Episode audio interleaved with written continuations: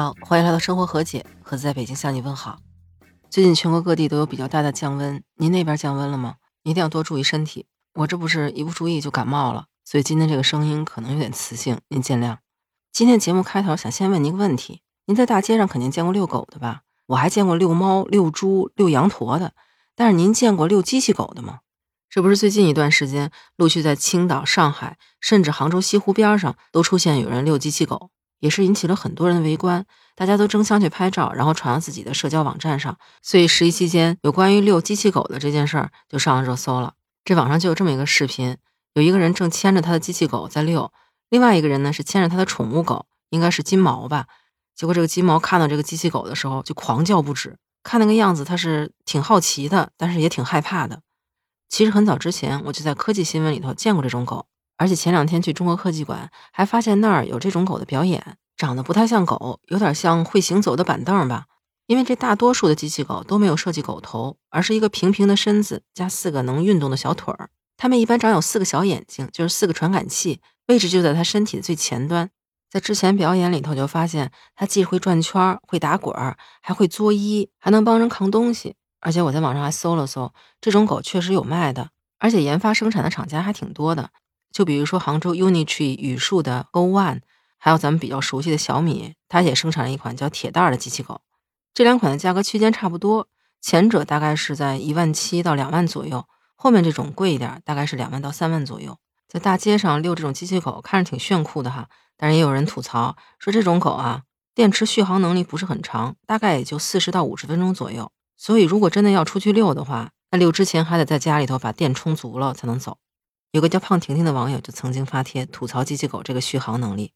说本来想带着机器狗炸街的，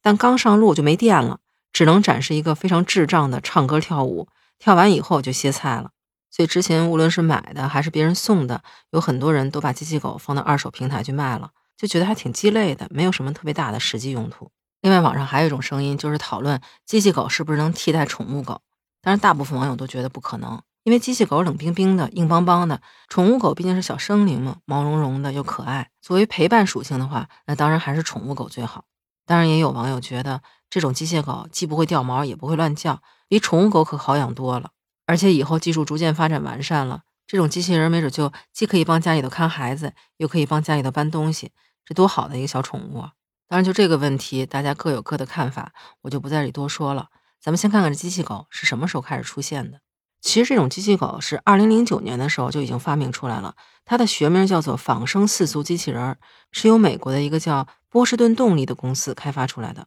而这个公司当时研发这种机器狗的同时，还研发了一种仿人形的机器人，名字叫做阿特拉斯。不知道您听说过没有？这种机器人到二零一八年的时候已经开发了第三代了。从第一代一开始走也走不稳，容易摔跤，到后面慢慢的、逐渐的改善。第三代的时候，它已经能够小跑、单腿跳过障碍物，甚至可以左右脚连续跨跳，跳上科学家给它准备的一个盒子做的障碍物。它单腿跳跃的最大高度甚至能达到四十公分，而且像什么后空翻，就连人都觉得很难的动作，它都不在话下。其实不仅仅是美国，像俄罗斯啊、日本都在研发仿人型机器人。比如说，像俄罗斯研发的这款仿人型机器人叫费多尔，它不仅会用灭火器，还会焊电路，甚至还会驾驶摩托车和汽车，是不是觉得挺神奇的？比起前两个国家机器人，日本研究的这个叫阿西莫的机器人长得好看一点，它的外形整体都是白色的，脸上有两个大大的圆眼睛，看着还挺呆萌的，就不像前两个机器人那样有一些电线或者金属裸露在外面。